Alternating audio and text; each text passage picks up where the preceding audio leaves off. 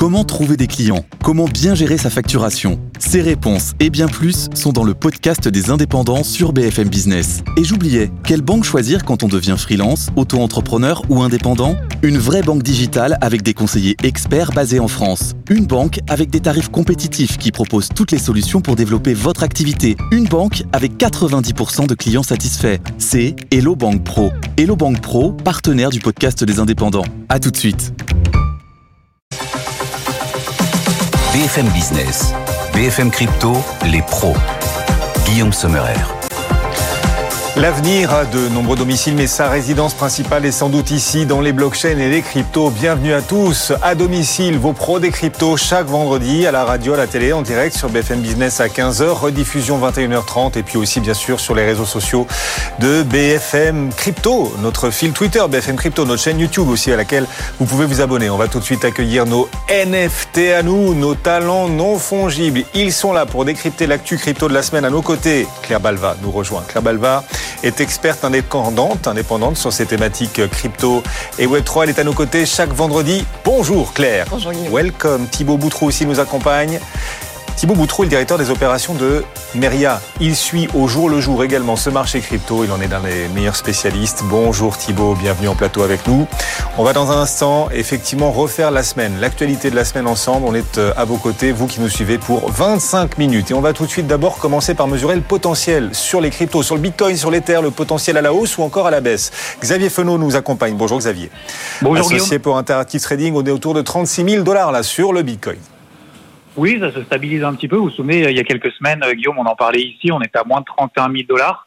C'était un gros cap à franchir pour le Bitcoin, pour allier les 38 000 dollars. C'est l'objectif, c'est fait. Alors maintenant, attention, je vais être un petit peu peut-être le, chat noir aujourd'hui.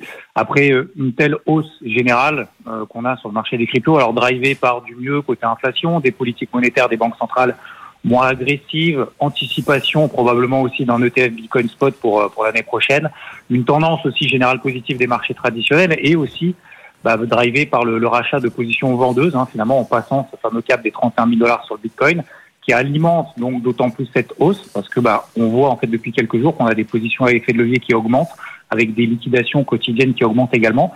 Donc ça veut dire que on entre en période de turbulence.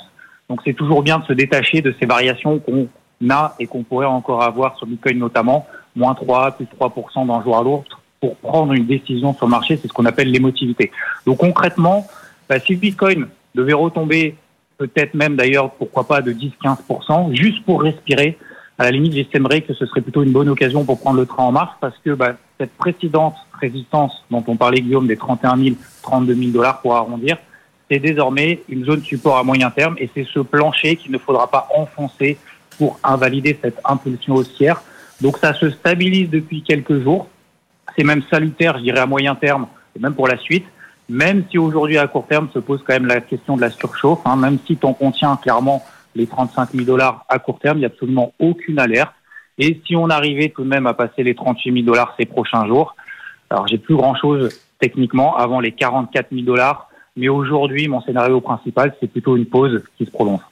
Du côté de l'Ether, euh, 1955 dollars aujourd'hui pour l'Ether. Alors c'est vrai, on en parle régulièrement ensemble. Xavier, depuis des semaines, la prédominance du Bitcoin tente à se renforcer face à l'Ether. Est-ce que c'est euh, encore le cas là sur les derniers jours et les dernières heures? Oui, il est clairement en retard. Hein. C'est ce qu'on appelle effectivement la sous-performance. En fait, il vient à peine, il- a rallié euh, ces derniers jours l'équivalent euh, de la zone des 31 000 dollars sur Bitcoin euh, que lui a dépassé. Et là, l'Ether échoue déjà. Donc même chose que pour Bitcoin, consolidation latérale pour le moment salutaire avec en borne basse les 1850 dollars. Ça, c'est le point de repère pour moi pour prendre le train en marche. En dessous, si on devait passer sous les 1850 dollars, il y aurait un problème. 2100 dollars, donc ça c'est le plafond de verre 2023 qui n'arrive pas à franchir.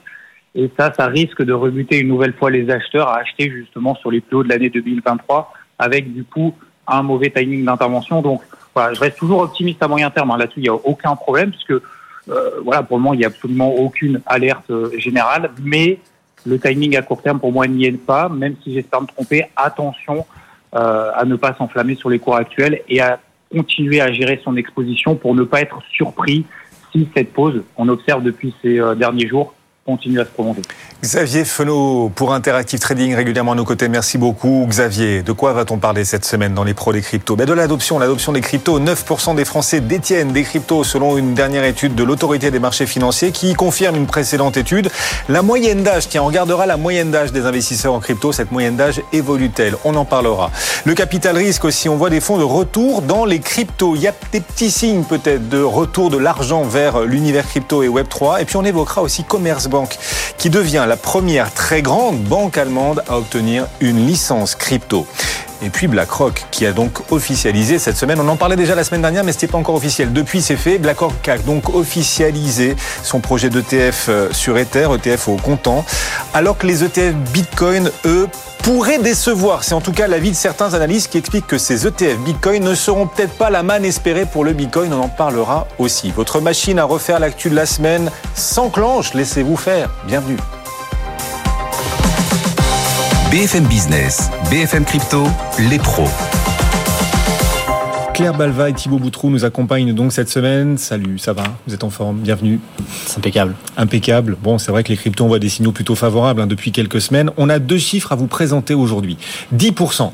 10% des Japonais ont plus de 80 ans, record du monde. Ils se vendent plus de couches pour adultes au Japon que de couches pour bébés. Oui, ben c'est vrai. Un autre chiffre, 9% 9% des Français ont pas 80 ans, ont des cryptos. 9% des Français, désormais des adultes français, détiennent des cryptos. C'est le résultat d'une étude de l'AMF, l'autorité des marchés financiers. Elle confirme d'ailleurs ce que disait déjà l'ADAN et KPMG, à savoir que l'adoption des cryptos euh, avance en France. C'est juste une confirmation claire, rien de nouveau sous le soleil, ou il y a quand même de nouvelles choses à tirer de cette étude et de cette enquête? Sur la crypto, très franchement, il n'y a pas grand-chose de nouveau sur le soleil, mais c'est quand même important d'avoir une confirmation qui soit celle de l'AMF dans une étude faite par l'OCDE, parce que ça a un côté beaucoup plus institutionnel euh, d'avoir une étude qui est euh, commanditée par les régulateurs plutôt que par l'ADAN euh, qui est vu comme le lobby crypto. Et c'est vrai que même si la méthodologie de l'étude ADAN KPMG est faite avec Ipsos et irréprochable, forcément, bah, ça jasait parfois un peu en disant oui, mais c'est une étude qui est commandée par un lobby, etc. Là, Très franchement, il n'y a pas grand-chose à dire. C'est une étude qui est faite sur 8000 personnes représentatives des Français, euh, qui est faite par l'AMF et par l'OCDE. Donc, euh, on peut se fier à ces chiffres-là et on commence à avoir vraiment un consensus sur ces chiffres qui sont généralement pour les Français entre 8 et 10 Alors on apprend aussi de nouvelles choses sur le profil des investisseurs. On apprend que euh, les investisseurs récents, tout produit financier confondu, s'intéressent plus à la crypto que les investisseurs traditionnels qui sont là depuis plus longtemps, puisque dans les investisseurs, je dirais traditionnels, hein, qui investissent dans des actions, par exemple, depuis plusieurs années, plusieurs dizaines d'années, bah, seul un quart d'entre eux se sont diversifiés dans la crypto, alors que dans les nouveaux investisseurs, ceux qui ont investi depuis la période Covid, bah, la moitié d'entre eux carrément a investi dans les cryptos. Donc on voit bien qu'il y a un intérêt croissant en général pour les investisseurs, et sur le profil de ces nouveaux investisseurs. Ça rejoint un petit peu l'étude ADAN. On, voit que c'est surtout des jeunes avec une moyenne d'âge autour de 35-36 ans. Euh, on voit aussi que c'est principalement des hommes. C'est bien de dire qu'à 35-36, on est encore jeune. Ce sont des jeunes, vous avez bien entendu, vous tous qui nous suivez, ce sont des jeunes, ils sont... par rapport en tout cas aux investisseurs traditionnels, oui, tout à fait. Et on, on voit que c'est toujours majoritairement des hommes, mais que la part des femmes augmente. Et on voit aussi que la part des ouvriers, des employés, des étudiants augmente, même si, en moyenne, euh, les investisseurs ont un patrimoine un peu plus élevé que la moyenne des Français. Alors les cryptos, au début, il y avait les rêveurs, les cypherpunks, mais depuis, le business, c'est vrai, a pris le dessus. On entend moins les idéalistes de l'écosystème qu'au début et qu'il y a quelques années. Alors est-ce que les nouveaux rêveurs seront les scientifiques? L'écosystème crypto français se dote d'un institut des cryptoactifs axé sur la recherche Thibault. Il a été inauguré cette semaine dans les Hauts-de-Seine, près de Paris. Les scientifiques et les cryptos. Qu'est-ce que cet Institut français des cryptoactifs va ou doit apporter? Oui, effectivement, c'est une première en France. Donc ça nous vient du, euh, du pôle Léonard de Vinci qui regroupe euh, plusieurs euh, plusieurs écoles, une école de commerce, une école d'ingénieur et une école spécialisée sur les métiers du numérique, qui a qui a lancé cet institut, le premier le premier en France de la de la sorte, qui est composé de deux comités, un comité effectivement plus basé scientifique avec avec des chercheurs, des universitaires, et un comité plus de praticiens où là on va retrouver des acteurs de l'écosystème, un mélange qui va permettre de jongler sur des missions plus pratiques et des missions plus théoriques. On, a trois grandes thématiques qui vont être abordées dans l'Institut. Une première qui va être euh, d'aller se focaliser vraiment sur la recherche en profondeur sur euh, sur les protocoles, sur les blockchains, pour essayer d'identifier des failles, pour essayer de proposer des améliorations, etc. De financer aussi des thèses. Ça c'est une bonne chose parce que ça va permettre de garder aussi des compétences sur le territoire français. Euh, il y a une deuxième thématique qui est plus qui est plus opérationnelle, on va dire, qui va être d'accompagner des entreprises justement pour former les collaborateurs sur ces sur cette nouvelle technologie. Et une autre dimension qui est un petit peu plus publique, qui qui va être de partager cette connaissance avec le grand public en, organisant différents événements. Globalement, c'est pas pas l'annonce de l'année, mais c'est plutôt un, signal positif qui montre que euh, c'est en fait un signal supplémentaire qui montre que la crypto prend de la place dans la société et euh, se normalise en fait. Et quand on voit voilà des, instituts universitaires qui sont en train de se focaliser sur le sujet, je trouve que c'est plutôt euh, plutôt des bons signaux et ça montre que ça touche une plus grande part de la population et ça permet vraiment de garder des compétences et de former de former sur le territoire français. Donc c'est une bonne chose. Oui, effectivement, une curiosité qui infuse peu à peu et qui euh, va aussi se traduire donc à travers cette, les travaux de cet institut des cryptoactifs qui a été euh, lancé cette semaine effectivement au pôle Léonard de Vinci dans, dans les Hauts-de-Seine. On est mi-novembre, on sent que l'hiver approche quand même, hein, les uns et les autres. L'hiver crypto, ça fait un moment qu'on le ressent quand même dans, dans l'écosystème, mais cet hiver crypto est peut-être bientôt terminé. Ah, ça souffle encore. Il y a encore un peu de vent, effectivement. Tout n'est pas encore gagné, d'accord. Enfin, on sent qu'après les fourmis, les cigales, les cigales sont peut-être en train de revenir et de se réveiller dans l'écosystème. On a des signaux plus favorables. Les bonnes nouvelles sur les cryptos reviennent. L'argent peut-être aussi. Les fonds Web3, qui avaient déserté le marché, semblent revenir. On a clair, dernier exemple, le lancement d'un nouveau fonds de combien? 285 millions de dollars dans le Web3. Oui, tout à fait. Alors le, le fonds s'appelle Lightspeed Faction, que je ne connaissais pas, mais c'est une société de capital risque américaine qui effectivement a levé 285 millions de dollars pour investir dans le Web 3. Alors cette société n'en est pas à son coup d'essai puisqu'elle avait déjà investi dans des startups crypto, notamment Lens Protocol qui est un réseau social décentralisé, ou encore ZK Layer 2 sur euh, sur Ethereum, ou CrossMint qui est une startup qui propose un portefeuille. Donc voilà, c'est une société de capital risque qui est habituée de ces investissements et qui a refait un tour de table pour continuer à investir dans le Web 3. Donc forcément, c'est un signal très positif dans une ambiance qui quand même est assez morose. Hein. Ça fait un petit moment sur le plateau qu'on constate plusieurs fois que les levées de fonds sont au plus bas en 2023, que les sociétés ont du mal à lever des fonds, qu'on parle de faillite. Et donc forcément, les nouvelles de fonds d'investissement qui refont des tours de table pour investir dans des sociétés crypto, ce sont des bonnes nouvelles. On en a eu quelques-unes cet été, mais on était sur des montants euh, voilà, autour de 30 millions, 50 millions. Donc même si ça peut paraître impressionnant pour des fonds d'investissement, en réalité, ce sont des petits montant. Là, 285 millions, on commence à être sur une somme conséquente, même si on n'est pas sur les, milliards d'un A16Z, par exemple. Mhm. Euh, mais dans tous les cas, euh, ça fait du bien. Et ce que ça dit, c'est que les fonds commencent à sentir que le marché repart. Peut-être un signe de plus d'ailleurs que l'hiver crypto va bientôt toucher à sa fin, l'écosystème qui avance avec toujours plus d'intérêt hein, de la finance traditionnelle. Commerzbank, la deuxième banque allemande, la deuxième plus grande, se lance à l'assaut de l'écosystème crypto avec, ça y est, cette licence, licence crypto qu'a obtenue Commerzbank. C'est un pas important, c'est une étape euh, dont il faut, à laquelle il faut s'intéresser effectivement. Le fait que Commerzbank y aille et obtienne cette licence crypto, c'est un game changer potentiel? Non, je dirais pas ça. Je pense que c'est une étape intéressante pour le secteur bancaire, mais ce n'est pas un signal euh, que le marché crypto est en train de repartir, tout simplement parce qu'une banque n'obtient pas sa licence du jour au lendemain. Donc, ça veut dire que ça fait probablement un an, deux ans qu'ils étaient sur le sujet, ils s'étaient intéressés à la crypto au dernier bull run. Donc, c'est plutôt comme ça qu'il faut le voir. Euh, et moi, je reste assez sceptique quand même quand je vois des annonces de grandes banques qui obtiennent des licences, parce que ce que ça dit surtout, c'est qu'on a une réglementation très stable, très attractive pour ces banques qui se préparent, mais ça ne veut pas dire qu'il y a des services crypto derrière, en tout cas, pas qui vont toucher les particuliers. Là, on voit dans les communications de Commerce Bank qui s'adressent plutôt à des institutionnels. Et encore, on ne sait pas si ça va être, par exemple, des services de tokenisation, d'obligations ou d'actions. On ne sait pas s'ils vont euh, offrir des services pour acheter des parts d'un ETF Bitcoin. Voilà. en fait, on ne sait pas du tout ce qu'ils vont faire. Donc, il faut rester très prudent. Je dirais que c'est une annonce euh, positive qui s'inscrit dans la lignée de plein d'autres annonces de banques qui ont obtenu leur euh, l'équivalent d'enregistrement PSAN dans différents pays. mais voilà, restons prudents. Ça ne veut pas dire que Commerzbank demain va permettre à ses clients d'acheter des cryptos. Et voici venu le moment de la question crypto qui claque. Comme chaque semaine, on pose une question à nos experts, une question qui fâche si possible. Est-ce que vous êtes prêts à répondre l'un et l'autre, Thibaut et Claire? On est prêts. On attend la question. Ok. vous l'aurez voulu. En France, quelle banque reste selon vous, selon vous, la plus en retard dans la prise en compte des cryptos, de la blockchain? S'il fallait donner un nom de cette banque la plus en retard, ce serait lequel? Vous avez le droit de réfléchir. Une seconde, deux secondes, ça y est, clair. À toutes non, mais, non, mais Guillaume, dites-moi quelle banque vous permet d'acheter de la crypto aujourd'hui en France? Il n'y en a pas. Donc, euh... ouais. Vous Thibault Ouais, moi j'étais sur ça en fait. Il y en a. Je dirais pas qu'il y en a qui sont plus en avance que. Il y en a pas qui sont en retard, qui sont plus en avance que d'autres, mais globalement, on reste relativement limité sur les services. Et, ce qu'on constate, c'est qu'on on voit beaucoup d'actualités positives sur les banques. Effectivement, elles sont en train de de réfléchir le sujet, mais on, sur des opérations très concrètes pour euh, pour le quotidien des des Français et du retail de manière générale. Nous, on voit encore des banques euh, empêcher des clients d'investir euh, d'investir sur nous alors qu'on est une plateforme réglementée. Donc, il y a Mhm. encore du boulot. Il y a encore du boulot. Vous aussi, chez vous, vous avez peut-être une idée sur cette question. Quelle est la banque la plus en retard vis-à-vis de l'écosystème crypto? Vous avez peut-être un avis. N'hésitez pas d'ailleurs à, à commenter, à nous laisser votre avis, et surtout si vous nous suivez sur notre chaîne YouTube BFM Crypto ou encore sur notre fil Twitter BFM Crypto. Vous voulez vous fâcher avec personne en fait. Vous ne voulez pas désigner la banque la plus en retard. En revanche, vous lui dites qu'il y en a qui sont plus en avance que les autres.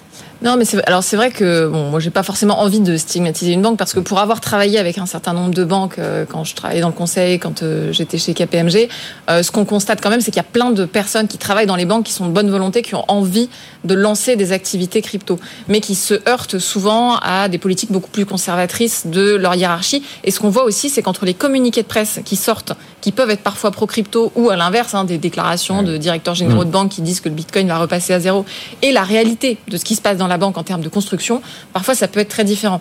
Donc il ne faut pas euh, simplement se fier à ce qu'on peut lire dans la presse. Ce qu'on peut, ce qu'on peut se dire, c'est qu'en fait une banque c'est un, c'est une entité assez rationnelle qui va regarder les demandes de ses clients. Et donc si ses clients lui demandent de la crypto, bah, petit à petit elle va se mettre à la crypto. Et donc quand on regarde euh, les investisseurs crypto, par exemple, chez quelles banques ils sont, euh, bah, on s'aperçoit par exemple euh, que chez les Français, il y a 10% de, des Français qui sont clients du Crédit Mutuel, mais que chez les investisseurs crypto, il y a que 5% des détenteurs de crypto qui sont clients du Crédit Mutuel. Donc, ce que ça dit, euh, c'est probablement que si vous êtes Crédit Mutuel, bah, vos clients, ils s'intéressent moins à la crypto que les clients de Boursorama, par exemple. Donc, vous allez sans doute être moins rapide qu'un Boursorama. Mais c'est un choix assez rationnel, finalement. Et du coup, laquelle est la banque la plus avancée sur les cryptos? On peut en citer une ou pas? En France, il y a France, Société, euh, Société Générale, Probablement certainement. de ouais. l'UBAC ou Société Générale. Oui, c'est ça. On perd pas de vue les États-Unis aussi, parce qu'on est en train de parler de la France et de l'Europe avec euh, auparavant Commerce Bank qu'on évoquait. JP Morgan, c'est la plus grande banque américaine. JP Morgan lance des paiements programmables sur la blockchain pour ses clients, Claire. Oui, alors c'est un sujet fascinant, JP Morgan, parce qu'on en parle très souvent. De, ils ont construit une sorte de blockchain privée avec un JP Morgan Coin. Donc j'ai vu beaucoup de communiqués de presse et donc effectivement quand j'ai vu ces annonces qui parlaient de paiement programmable en fonction de conditions prédéfinies, par exemple pour financer automatiquement un compte bancaire, euh, moi instinctivement je me suis dit mais mais pourquoi est-ce qu'il y a vraiment besoin de blockchain pour faire ça? Je veux dire les virements automatiques, euh, quand même ça ça existe. Je veux dire c'est de la programmation, c'est Oui. du code, il faut des développeurs, mais il n'y a pas forcément besoin d'une blockchain pour automatiser des mouvements sur des comptes bancaires. Ça existe déjà, on paye un euro de plus et c'est voilà, donc, donc, donc je me suis un peu interrogée sur la, la raison qui faisait que voilà qu'on parlait de blockchain pour ce cas d'usage-là. Alors ils font sans doute d'autres choses, hein, JP Morgan, mais et donc là-dessus j'ai été voir, j'ai été lire les articles, j'ai été sur leur site. Et, très sincèrement, quand on, va sur leur site web, euh, il y a deux endroits où ils parlent de, bah, blockchain et de shared ledger, euh, donc de registres partagés entre les banques. Mais il y a systématiquement une petite astérisque. Et quand on va voir tout en bas du site, euh, ils précisent que le produit n'est pas live et que le- l'échelle de temps à laquelle ce produit sortira est soumise à du développement interne, des sujets réglementaires, etc. Et donc, ce qu'on comprend, c'est qu'en fait, dans ce cas d'usage-là qui fait avec Siemens, si je comprends bien, il n'y a pas vraiment de, de blockchain. Donc, les informations sont assez floues. Franchement, il faudrait inviter quelqu'un de JP Morgan sur ce plateau pour en dire plus. Mais moi, j'ai pas l'impression qu'il y ait une réelle blockchain derrière ce cas d'usage-là. Les pros des cryptos, votre machine à condenser la semaine, toute une semaine d'actualité en à peine 25 minutes. Le moment fort de la semaine, bah, c'était hier, ça y est, c'est officiel, BlackRock lance bel et bien un ETF au comptant sur Ether. La demande a été officiellement déposée devant la SEC, le gendarme des marchés américains. Il y a une semaine, ce n'était qu'une rumeur, elle avait suffi à faire exploser le cours de l'Ether, désormais c'est officiel. Un pas important pour le coup, Thibaut? Un pas important, oui, parce que parce que BlackRock a, cette aura qui fait que, que leurs annonces euh, suscitent beaucoup d'intérêt. C'est pas les premiers sur la liste. Euh, il y a d'autres gestionnaires d'actifs qui avaient déjà euh, déposé et officialisé leur, leur demande. D'ailleurs, quand quand ça avait été fait il y a quelques mois, je crois que c'est en septembre, où il y en a plusieurs qui avaient qui ont officialisé, officialisé la leur. il y a Van Eyck qui s'était amusé d'un tweet en, en, disant que bah en fait eux le, le, fameux formulaire S1 il avait été déposé en mai 2021. Donc ça montre que en fait les les gestionnaires d'actifs aujourd'hui on en parle beaucoup parce que c'est un petit peu l'aboutissement, la concrétisation et hmm. c'est un petit peu le mood et forcément la, la news est beaucoup plus relayée, mais euh, mais c'est sur le même sujet que ce que disait Claire tout à l'heure avec les banques, c'est des réflexions de longue date, ils s'obtiennent pas, enfin les demandes sont pas faites en une semaine, donc c'est un long travail qui est fait et voilà le début d'une longue liste, pas, ce serait pas surprenant de voir d'autres gestionnaires d'actifs qui se positionnent prochainement. Ouais et voilà maintenant BlackRock l'a fait et a officialisé donc son projet de lancement d'un ETF euh, sur Ether au comptant. Euh, ça fait déjà maintenant un moment, plusieurs mois aussi, hmm. qu'il y a ces projets d'ETF au comptant sur Bitcoin. Euh, on en est où d'abord Et est-ce que vraiment ces ETF Bitcoin seront la panacée pour le Bitcoin? On a certains analystes, euh, notamment aux États-Unis, qui nous disent euh, les ETF au comptant sur Bitcoin ne seront pas la manne que tout le monde espère pour le Bitcoin. Est-ce que vous êtes prêt à rallier cette idée? Alors, on en est où pour l'instant la SEC temporise, euh, temporise encore. Donc, euh, a priori, on va rester sur l'échelle de temps qui était celle qui avait été posée il y a quelques mois, c'est-à-dire qu'on n'aura rien avant le début de l'année prochaine. Euh, après, euh, voilà, c'est la narrative du moment. Donc, tous les analystes y vont de leur de leur pronostic. Mhm. Certains disent que ça aura pas l'effet escompté. D'autres annoncent déjà Bitcoin à 100 ou 200 000 dollars. Il y en a d'autres qui viennent maintenant même, ce que je disais à Claire en amont, qui viennent nous poser la question de dire est-ce que vous n'avez pas peur que avec les ETF, les exchanges ou les plateformes comme les vôtres de deviennent euh, deviennent un petit peu obsolètes. Donc euh, voilà, chacun y va de son pronostic. Ce qu'on peut dire, c'est qu'il se passera quelque chose, mais quoi, euh, personne mm. malheureusement ne peut le dire. Bah, c'est vrai qu'on on attend depuis tellement longtemps, là, ça fait des mois qu'on parle sur ce plateau des ETF Bitcoin Spot, qu'on on a l'impression finalement que le jour où ça va arriver, on aura tellement attendu qu'on se sera dit bon bah voilà mm. c'est là ça fait un an qu'on en parle c'est enfin là. C'est un peu comme Ethereum 2.0 quoi. C'est-à-dire qu'on l'aura attendu tellement longtemps. Finalement on en parlera en plateau on sera content mais je suis pas sûr que ce sera la, si grosse nouvelle que tout le monde attend. En bourse il y a une expression qui dit on achète la rumeur la rumeur on vend la nouvelle. Voilà. Peut-être que ça aurait été aussi anticipé dans les cours. C'est possible on va continuer de suivre tout ça, bien évidemment. Donc sans doute attendre début 2024 hein, pour euh, voir cette fenêtre de tir se concrétiser pour la validation des premiers ETF au comptant de Bitcoin par euh, les autorités, les régulateurs euh, américains. On évoquera aussi dans un instant le marché des NFT. Juste avant, alors on n'aime pas trop ici évoquer l'évolution des cours des cryptos, c'est vrai. Ouh on est hors jeu, l'arbitre nous siffle. On va quand même le faire. On va évoquer le cours des cryptos quand même. Un tout petit peu, à la marge, pour une fois. Le XRP a flambé cette semaine sur une fausse rumeur en l'occurrence. Ça devient d'ailleurs le nouveau Grisby, rumeur de lancement d'un ETF, en l'occurrence un ETF donc XRP. Le titre, enfin le titre, ça c'est mon biais boursier. La crypto, euh, le jeton, c'est littéralement envolé et ça fait partie des sujets que vous avez retenus cette semaine Thibault. Ouais, c'est ça. Bah en fait, euh, on est dans la même configuration qu'on a eu il y a quelques semaines en fait quand il y avait une autre rumeur qui avait été véhiculée par Cointelegraph sur l'approbation de, de l'ETF spot de, de Bitcoin. Là, une, une nouvelle rumeur sur sur le dépôt d'une demande sur un ETF XRP. Donc bah le les cours et le marché a réagi immédiatement, euh, si bien que BlackRock a dû démentir assez rapidement. le cours a corrigé aussitôt. Donc voilà, finalement c'était une une fausse une fausse demande qui a été qui a été été faite en se faisant pour BlackRock, mais, euh, mais rien, de, rien de nouveau finalement, si ce n'est que le marché euh, est sous pression avec ces fameux ETF. Et toujours très très spéculatif, effectivement, le marché. Un autre cours qui s'est envolé, celui du Moon. Plus 300%, c'est l'espoir de la communauté Reddit. Son token communautaire pourrait retrouver un aspect utilitaire, Claire? Oui, bah Reddit, pour ceux qui connaissent pas, c'est cet énorme forum qui est très utilisé aux États-Unis où vous pouvez voter pour les sujets les plus intéressants, les faire remonter, etc. Mm. Et donc ce, ce, token, qui est un token dit communautaire, il avait au départ pour objectif de valoriser les personnes qui étaient les plus actives dans la communauté. Donc ceux, par exemple, dont les, dont les posts avaient euh, le plus de vues, le plus de, de likes qui permettaient de les faire remonter. Euh, mais ce token avait perdu 90% de sa valeur quand Reddit avait annoncé euh, il y a quelques semaines que finalement ils arrêtaient le projet parce que le token avait un peu perdu de son, de son utilité, il n'intéressait plus la communauté. Donc le projet s'était plus ou moins arrêté et forcément le token avait perdu énormément de valeur, les investisseurs s'étaient retrouvés le bec dans l'eau. Et là le projet repart parce que Reddit a fait un certain nombre d'annonces euh, sur le fait que le token allait être de nouveau utilisé selon euh, des nouvelles modalités. Ils ont, euh, comme on dit dans la communauté, burn à peu près un tiers des tokens. Donc ils les ont envoyés à une adresse dont personne n'a la clé. Donc ils ont réduit l'offre de tokens. et donc ça devrait permettre effectivement une nouvelle utilité à ces jetons-là encore une fois, restons, restons prudents. Hein. On a fait moins 90%. Là, effectivement, c'est de nouveau euh, multiplié par 3, mais on n'a pas encore réatteint les sommets du prix de ce bon, là On a suffisamment parlé des cours euh, des cryptos. Effectivement, l'arbitre nous a sifflé tout à l'heure. Puisqu'on est sur un terrain de foot et que la régie se croit euh, dans une émission de sport, on va continuer. On va parler du PSG. Là, on va faire plaisir à nos réalisateurs de l'émission du club et des pros des cryptos. Puisque le PSG aime bien les NFT. On l'avait déjà vu, on s'en était déjà rendu compte ces dernières années, et ça se confirme. Malgré l'hiver dans l'univers des NFT, le PSG vient de lancer une collection de NFT en partenariat avec une marque de mode parisienne. Pour nous, c'est l'occasion de regarder comment va ce marché. Est-ce que c'est la sortie de l'hiver pour le marché des NFT Est-ce qu'on voit les signaux, en tout cas, d'une fin d'hiver enfin approchante pour le marché des NFT, comme peut-être pour le reste du marché crypto?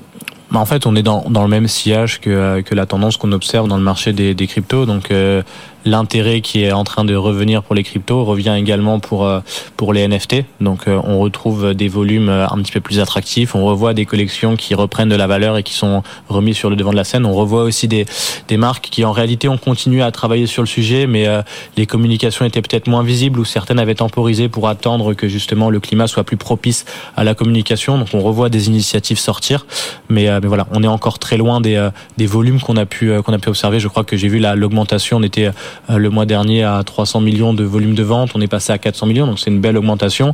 Mais en janvier 2022, on était autour de 5 milliards, donc euh, on est encore euh, très loin de ce qui s'est fait. Mais voilà, parce que en espérant que, cette industrie va se servir des, leçons passées et qu'on va on va avoir un petit peu plus de, de, sélection sur les NFT qui vont émerger, parce que la réalité c'est qu'aujourd'hui cette terminologie NFT, elle a, elle a une connotation qui est plutôt négative et spéculative, alors que les fondements technologiques sont, sont bons et vont faire partie de l'avenir. Mais le buzzword a mhm. été un petit peu, euh, un petit peu mal utilisé. Faudrait leur trouver un nouveau nom en fait pour repartir de zéro en Je sais pas parce qu'on remettrait dans les travers donc c'est peut-être pas une bonne idée de mettre ah un nouveau nom. C'est vrai aussi, effectivement. Merci à tous les deux de nous avoir accompagnés. Les pros des cryptos. Claire Balva, experte indépendante de toutes ces thématiques Web3. Thibaut Boutrou, lui, est à la tête des opérations pour Meria. Merci de nous avoir accompagnés. Les pros des cryptos, chaque vendredi à 15h, rediffusion 21h30. Et bien sûr, les autres jours, vous retrouvez Amaury de Toncadec pour le club BFM Crypto, l'actu crypto au quotidien à 15h sur BFM Business. BFM Business, BFM Crypto, les pros.